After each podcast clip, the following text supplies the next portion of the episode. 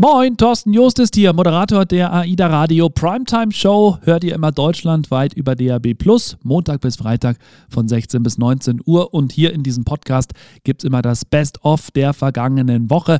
Hab ja immer tolle Gäste bei mir auf der Couch sitzen, auf dem Talksofa sitzen. Und ähm, ja, da fassen wir nochmal so die, die Highlights zusammen. John Doyle, deutsch-amerikanischer Comedian, auch als Gastkünstler an Bord unserer Schiffe unterwegs.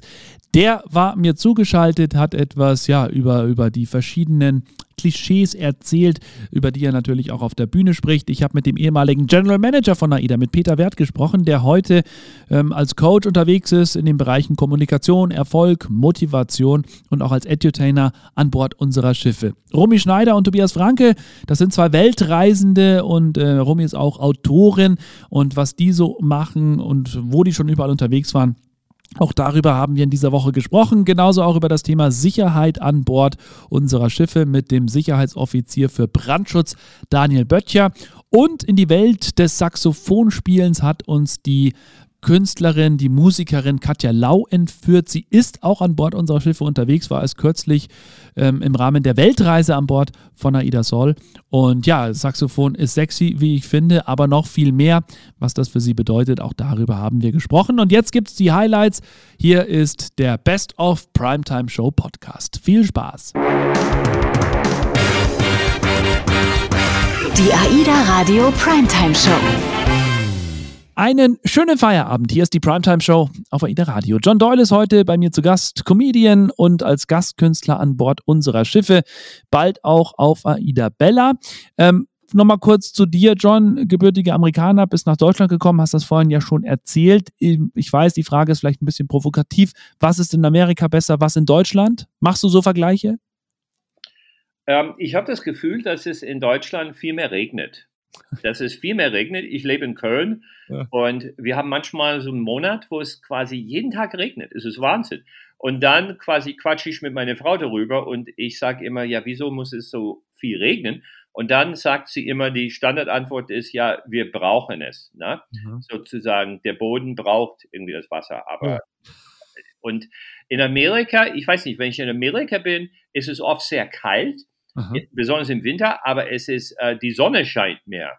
Und, ähm, und ich vermisse echt die Sonne. Und das ist das Schöne quasi am Schiff. Ne? Meistens ja. fliegst du irgendwo hin, wo halt äh, die Sonne sich nicht versteckt. Ja. Und äh, dann ist es halt wärmer und dann sind die Leute irgendwie ein bisschen besser drauf. Und äh, ja, und äh, aber ich würde sagen, das Wetter ist, ähm, äh, ist da besser. Ja. Es ist kalt im Winter, aber es ist irgendwie eher trocken. Und im Sommer ist es sehr heiß, es ist fast zu mhm. heiß. Mhm. Aber ja, ich würde sagen, das Be Aber das Schöne an Deutschland ist, ich bin jetzt älter, ich bin jetzt äh, mittlerweile 30 Jahre in Deutschland. Deutschland mhm. ist super, wenn du Schmerzen hast und wenn du quasi mit Menschen über deine Schmerzen reden möchtest, weil in Deutschland gibt es sehr viel, sehr viele Menschen, die bereit sind, die ein offenes Ohr haben, für deine Bewegung. Ne? Du kannst über deinen Rücken, über deine Knie, ähm, über äh, deine Blasenschwäche, du kannst über alles Mögliche reden und hast das Gefühl, Leute hören neugierig zu. Sehr schön. Großartig. In Amerika machen sie es nicht. In Amerika, ja, die wollen es nicht hören. Die wollen nicht hören, wie oft du in der Nacht aufs Klo gehst. Okay. Das ist für sie keine Information. Aber ich habe das Gefühl, in Deutschland ist es eine, eine eine wichtige Information. Und ich finde schön, dass diese Information äh, hoch eingestuft wird. Ja. Ich kann mir vorstellen, in Amerika gibt es ja so einige Klischees über die Deutschen, genauso wie wir Klischees von den Amerikanern haben. Gibt es irgendwelche Klischees, die du von Deutschen im Kopf hattest, die sich dann auch bestätigt haben? Ähm, ja, was heißt Klischees. Ähm, äh, es gab so quasi immer dieses Bild, die Deutschen sind sehr ordentlich mhm. und äh, die Deutschen sind sehr pünktlich. Ähm, als ich nach Deutschland kam, war alles quasi in den 90er Jahren viel pünktlicher. Mittlerweile ist es weniger Pünktlichkeit. Mittlerweile ist es, wenn man mit der Bahn fährt, ist es nicht wie damals mit der Bahn in den 90er Jahren und, und, und so weiter. Und ähm, äh, ich finde, die Klischees ändern sich ein bisschen. Ähm, äh, dieses, äh, dieser Spruch, Ordnung muss sein, äh, war früher so quasi ein Klischee. Und ich habe das Gefühl, irgendwie heutzutage, Ordnung muss sein, ist nicht unbedingt ein Muss in Deutschland heutzutage, besonders wenn du mit der Bahn fährst. Ne? Und äh, jedes Mal, wenn ich mit der Bahn fahre und ich sehe, die gehen durch die Gänge mit Schokolade, dann weiß ich, wir haben Verspätung. Ne? Weil die verteilen nur Schokolade oder Wasser oder irgendwas, wenn der Zug halt halb kaputt ist mhm. und die wollen uns milde stimmen ne? und so. Das heißt, Pünktlichkeit ist nicht mehr so, sagen wir, die große deutsche Tugend, wie Aha. es früher war. Ja. ja. Es ist nicht mehr so. Aber, aber viele Amis denken, dass die Deutschen nicht lachen und das ist natürlich Quatsch. Ja. ja die Deutschen lachen, wenn sie lachen wollen. Äh, manche gehen in den Keller, um zu lachen, aber die meisten Leute lachen halt normal. Die finden etwas lustig und sie lachen. Ähm, oder sie finden es nicht lustig wie Amerikaner und die lachen auch nicht. Peter Wert ist heute bei mir zu Gast. Er war äh, viele Jahre an Bord unserer Schiffe als General Manager. Davor hast du vorhin schon erzählt, hast die Ausbildung gemacht und warst dann schon fünf Jahre unterwegs. Bist du denn dann gleich bei AIDA damals als General Manager eingestiegen oder hast du erstmal gesagt, jetzt schauen wir erst mal ein paar andere Positionen an? Na, ich bin ganz äh, tatsächlich ganz unten angefangen. Ich habe, da war ich ja 25 Jahre alt, ähm, als ich angefangen habe. Ich habe als Scout angefangen. Äh, mhm. Äh, weil das für mich damals die, die logischste Erklärung war, äh, äh, an Bord zu gehen, so, sozusagen so viel wie möglich sehen zu können. Und mhm. deswegen habe ich als Scout angefangen und dann ging es eigentlich ziemlich schnell ähm, mit der Karriere sozusagen. Und von den insgesamt zehn Jahren war ich dann fünf Jahre dann als General Manager, das heißt die letzten fünf Jahre dann als General Manager oder ehemals Clubdirektor unterwegs. Ja. Wow. Das heißt, Ehrgeiz war der Peter Wert schon immer äh, bei ihm vorhanden, weil das macht man ja nicht einfach mal so, dass man sagt, die Karriere schlage ich jetzt ein, weil da kommt ja noch ein bisschen was auf einen zu, behaupte ich mal, oder? Ähm, da, das stimmt, ja. Ich bin dann tatsächlich mit 30 dann äh, zum Clubdirektor damals ernannt worden und das war schon eine schöne Herausforderung. Mhm. Aber ja, wie du richtigerweise sagst, Ehrgeiz äh, hat mich mein Leben lang schon begleitet, schon, schon im Sport, äh, als Jugendlicher und so weiter. Deswegen ähm, ja, das, die Ehrgeiz und Peter Wert passen zusammen, ja. Was hast du sonst noch aus dieser Zeit für dich mitgenommen? War unglaublich viel. Das heißt, mhm. ich merke das in meinem, in meinem jetzigen Beruf als, als Berater und als Coach, ähm, kann ich durch diese Zeit einfach unglaublich viele Schubladen, sage ich mal, mhm. aufmachen und über gewisse Themen einfach dann sprechen, weil man einfach so viel gelernt hat in der Zeit. Man hat gelernt, strukturiert und organisiert zu arbeiten. Ich glaube, da, dafür gibt es keine bessere Schule als, als so ein riesengroßes Kreuzfahrtschiff. Und natürlich auch so Themen wie Kommunikation, äh, weil eben so viele unterschiedliche Mitarbeiter aus den unterschiedlichsten mhm. Nationen hier an Bord unterwegs sind. Deswegen war das eine super gute Schule, von, ja, von dem ich tagtäglich äh, profitiere, mhm. nach wie vor. Wenn mich äh, jemand fragt, worauf ich so zurückblicke, dann äh, fange ich an zu erzählen und drei Stunden später sitzen wir immer noch da. Das wird dir wahrscheinlich ganz ähnlich gehen. Oh ja. ich erzähle gerne auch von meiner Tour durch den äh, Prinz Christiansund bei strahlendem Sonnenschein. Ähm, was war denn bei dir ähm, etwas, wo du sagst, das fällt mir sofort immer wieder ein? Mhm. Ja, das sind so drei Sachen, würde ich sagen. Mhm. Eine ist, äh, das ist jetzt schon echt ein paar Tage her, fast 20 Jahre genau. Ähm, die Olympischen Spiele in Athen, als damals die Aida Aura, das deutsche Schiff sozusagen im Hafen von, von Piräus in Athen war und wir fast vier Wochen in Athen gelegen sind und ja, man Teil der Olympischen Spiele sozusagen mhm. war. Das war wirklich ein prägendes ähm, Erlebnis. Dann würde ich sagen, sehr intensiv war die, ähm, die Indienststellung der Aida Mar, das war so einer meiner letzten Hauptaufgaben mhm. sozusagen. Das war schon eine, ein wunderbares Erlebnis. War das nicht mit der Sternfahrt in Hamburg auch? War das das? Ja, ja, genau. Das heißt, da, wo die anderen drei, da waren, kamen andere mhm. drei Schiffe dazu und das war irgendwie eine riesengroße Party bei der äh, Hafengeburtstag im Hamburger, war es am irgendwie am 12. Mai oder irgendwie sowas war das. Ähm, das war schon gigantisch. Und äh, ja, die erste Südamerika-Reise, Mhm. Weil du gerade von Grönland gesprochen hast, bei mir ja. war es irgendwie die allererste Südamerika-Reise, wo er je das allererste Mal in diesen Gefilden unterwegs war. Das war schon was Besonderes, ja. Heute mit äh, Romy Schneider und Tobi Franke, die mir beide zugeschaltet sind, die 2018 sich dazu entschieden haben, einmal um die Welt zu reisen, auch wenn, so wie ich das gerade richtig gehört habe, äh, vor einer guten halben Stunde, das war so die ursprüngliche Idee gar nicht, das hat sich ja dann so ergeben, was ich natürlich sehr spannend finde und dieses Leben so in den Tag rein, ohne groß vorauszuplanen, das war zu dem Zeitpunkt in eurem Leben wichtig, behaupte ich mal, oder? ja, nun musst du wissen, unsere Tochter war ja damals sechs mhm. und wir haben ja als Eltern eine gewisse Verantwortung, nicht nur für uns, sondern auch für sie. Und wichtig war bei uns bei der Vorplanung schon, dass wir sichere Unterkünfte haben, dass es aber trotzdem bezahlbare Unterkünfte sind, dass es Unterkünfte sind, die auch irgendwo zentral gelegen sind. Äh, so, das war uns schon wichtig, dass wir eben auch äh, ja, ein Badezimmer mit in der Unterkunft haben. Ähm, und trotzdem mussten wir natürlich aufs Budget achten. Mhm. Das war ja ganz wichtig. Aber da wir eben die Zeit vorher hatten, haben wir sie uns auch genommen und sehr detailliert auch lange recherchiert eigentlich für jeden Ort, den wir uns dann so im Laufe der Zeit rausgesucht haben. Genau, wir haben das schon alles sehr genau geplant mhm. damals, ähm, weil wir eben ja in Anführungsstrichen nur die paar Monate hatten und mal viel sehen wollten. Und dann hätten wir keine Zeit gehabt, uns unterwegs zu überlegen, okay, was machen wir jetzt als nächstes äh, und eine Unterkunft suchen und Flüge buchen. Und da hatten wir keine Lust drauf, deswegen haben wir alles vorher tatsächlich geplant. Und äh, der Vorteil daran war eben, dass wir uns unterwegs um nichts mehr kümmern mussten. Wir mussten ja. eigentlich nur noch unseren Plan abfliegen und wir hatten dann natürlich sehr viel Zeit. Also wir konnten dann jeden Tag tatsächlich uns überlegen, was machen wir heute.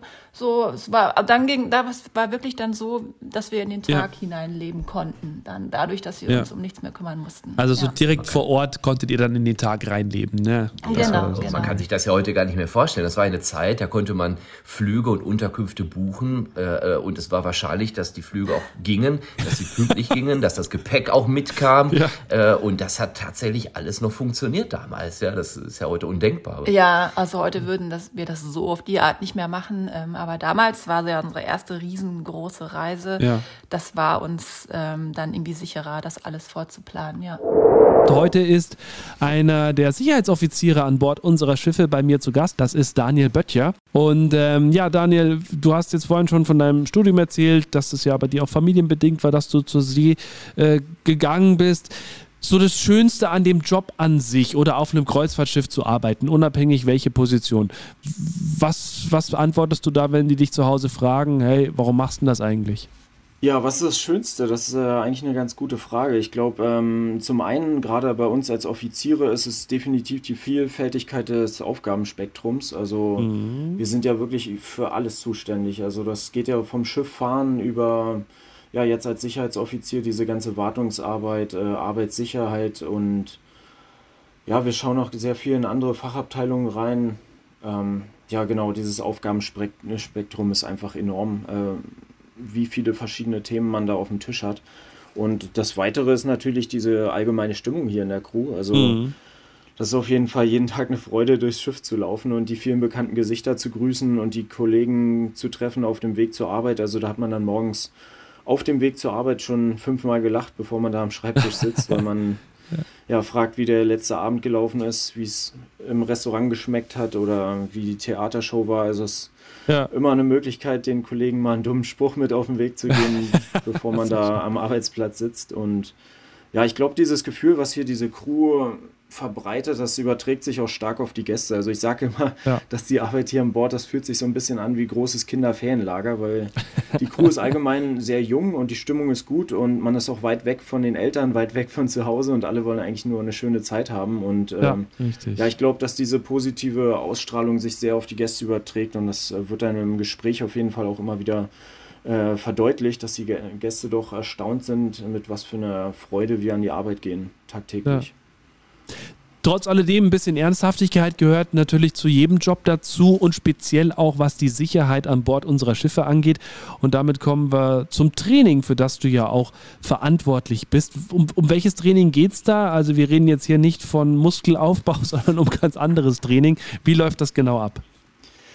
Ja, genau. Ähm, Als Sicherheitsoffizier, ich hatte da mal im System geschaut, wir haben so ein Trainingsmanual, heißt das, äh, wo alle Trainings verzeichnet sind. Da ist man da als Sicherheitsoffizier mit Sicherheit für 30 verschiedene Trainings der perfekte Ansprechpartner. Also man, wir haben im Studium immer gesagt, everything can happen at sea und äh, das ist definitiv auch so. Ähm, ja, da geht es von Mann über Bordmanövern, über das Trainieren der Tender-Crews, dass man da mit dem Tenderboot die Gäste schön an Land schafft, äh, da auf die Sicherheit so, äh, sorgt. Ähm, die Brandschutztrupps müssen ausgebildet mhm. werden.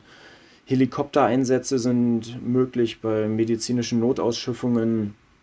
Es, also das Aufgabenspektrum ist wirklich äh, wahnsinnig groß. Medizinische Großlagen, mhm. was haben wir noch alles? Also ja, Wassereinbruch, Feuer, man, alles, mhm. was möglich ist. Ölverschmutzung, also wir müssen auf alles vorbereitet sein, alles muss trainiert werden und also wir sind da, glaube ich, ganz gut aufgestellt mit der ja. Menge an Trainings. Äh, man hat fast ja. das Gefühl, wir kommen gar nicht mehr zum, zum Arbeiten, weil wir so viel trainieren. Ähm, ja. ja, aber das darf auf jeden Fall nicht vernachlässigt werden. Katja Laus heute bei mir zu Gast. Sie ist Saxophonistin, Musikerin, ist in einer Band und hat auch sonst noch einiges an Angeboten, zum Beispiel auf ihrer Internetseite katjalau.de. Bevor wir jetzt aber über all das sprechen, liebe Katja, würde ich gerne natürlich wissen, wie kam das Saxophon zu dir? Wie bist du auf Saxophon gekommen? Wer hat wen zuerst angebaggert? Das ist schön, dass du das so sagst. Das Saxophon ist zu mir gekommen, tatsächlich. Okay. Ähm, und zwar erst ziemlich spät. Dafür, dass ich professionelle Musikerin bin, das war erst, als ich 19 Jahre alt war. Das ist sehr spät. Und mit 26 habe ich es dann studiert und beschlossen, das professionell zu machen. Mhm. Und mich gefunden deswegen, weil ich habe vorher Klavier gespielt, Gitarre gespielt, lange Jahre auch, war auch auf so einem Musikspezialgymnasium und so. Mhm. Und habe aber nie verstanden, obwohl ich ganz viel Musik gemacht habe, war für mich Musik auch mit Stress verbunden. Ne? Also ja. so perfekt sein, im Moment abliefern, Disziplin, alles richtig spielen, äh, ganz viel üben, jeder Ton muss stimmen und so muss es klingen. So sich einem ja. Ideal annähern. Ne? Und dann gab es diesen magischen Moment für mich jetzt, mhm. ne, wo ich äh, einen Saxophonisten das erste Mal live gesehen habe, als ich 19 war. Mhm. Und der hat sich so also buchstäblich die Seele aus dem Leib gespielt, ne? Der hat der ganze Körper vibriert und der hat da ge, gerotzt und gejault und gejammert und geweint und gestrahlt und geschrien mit seinem Instrument, mit dem Sound. Ja. Und ich dachte so, wie cool bitte ist das denn? Was ist das? Und da habe ich die, diese Ebene der Musik verstanden, die ich bis mhm. heute erlebe, dass das einfach Selbstausdruck ist und dass du das bist, die Musik. Und was du reingibst, kommt raus. Und das ist natürlich, du kannst Leute damit berühren, du kannst selbst berührt sein, du kannst Stimmungen erzeugen, ne? Dinge übertragen, die du mit Worten nicht sagen kannst. Mhm. Das ist einfach fantastisch. Und deswegen wollte ich dann äh, unbedingt dieses Instrument spielen, weil das ja. eben diese Ausdrucksstärke hat im ja. Sound. Und weil das, ja, diese Art Musikerin wollte ich sein. Ja. Bei, bei, diesen Instrumenten ist es ja oft so, dass das Flöte so die Vorstufe ist. Ist das, also muss das sein oder kann ich auch direkt einsteigen? Nö, ich kann direkt einsteigen. Schon, oder? Ich brauche überhaupt keine Vorstufe in keiner Hinsicht. Mhm. Die meisten Leute tatsächlich an Bord mhm. kommen, haben noch nie was äh, gespielt, noch nie in ihrem Leben Musik gemacht. Probieren es einfach mal aus. Und dann, äh, ja, geht in ihnen was auf, oder? Also äh, die kommen ja nicht einfach so, ne? Mhm. Die, die, die meisten Leute denken schon aus ihrem Leben vorher, ich bin unmusikalisch, mhm. ich kann das nicht, Musik ist nichts für mich, ich bin zu alt, ach, was soll ich denn jetzt noch? Das muss man ja mit fünf Jahren beginnen. Oder das ist viel zu kompliziert, das kann ich nicht. So. Und ich darf ja Gott sei Dank auch immer vorher einen Vortrag halten und diese Sachen ein bisschen von der anderen Seite ja. mal, ne, den Blick mal von der anderen Richtung drauf lenken. Und dann kommen die schon mit Zweifeln und vielleicht auch bisschen ängstlich, aber dennoch mutig. Und nach 90 Minuten spielen sie ja tatsächlich einen ersten Rocksong auf dem Saxophon mit einer Rockband zusammen und sind natürlich mega geflasht. So was, das habe ich jetzt geschafft, das kann ich jetzt so 90 Minuten. Das ist total schön mitzuerleben. Die AIDA Radio Primetime Show. Hallo, Thorsten Just noch einmal hier. Das waren sie also, die Highlights dieser Woche. Die Gäste in der AIDA Radio Primetime Show, die läuft übrigens immer Montag bis Freitag von 16 bis 19 Uhr auf AIDA Radio. Empfangt ihr über DAB Plus. Und die Highlights packen wir eben immer in unserem Podcast zusammen und den gibt es dann immer freitags nach der Sendung ab 19 Uhr. Überall da, wo es Podcasts gibt und natürlich auch auf aidaradio.de in der Mediathek. Ich kann euch nur empfehlen, abonniert diesen Podcast, dann verpasst ihr auch keine Folge und Super wäre natürlich auch, wenn ihr diesen Podcast euren Freunden, Bekannten oder auch der Familie empfehlt, die den gerne hören möchten. Entweder wir hören uns auf AIDA Radio oder bis zur nächsten Folge nächsten Freitag.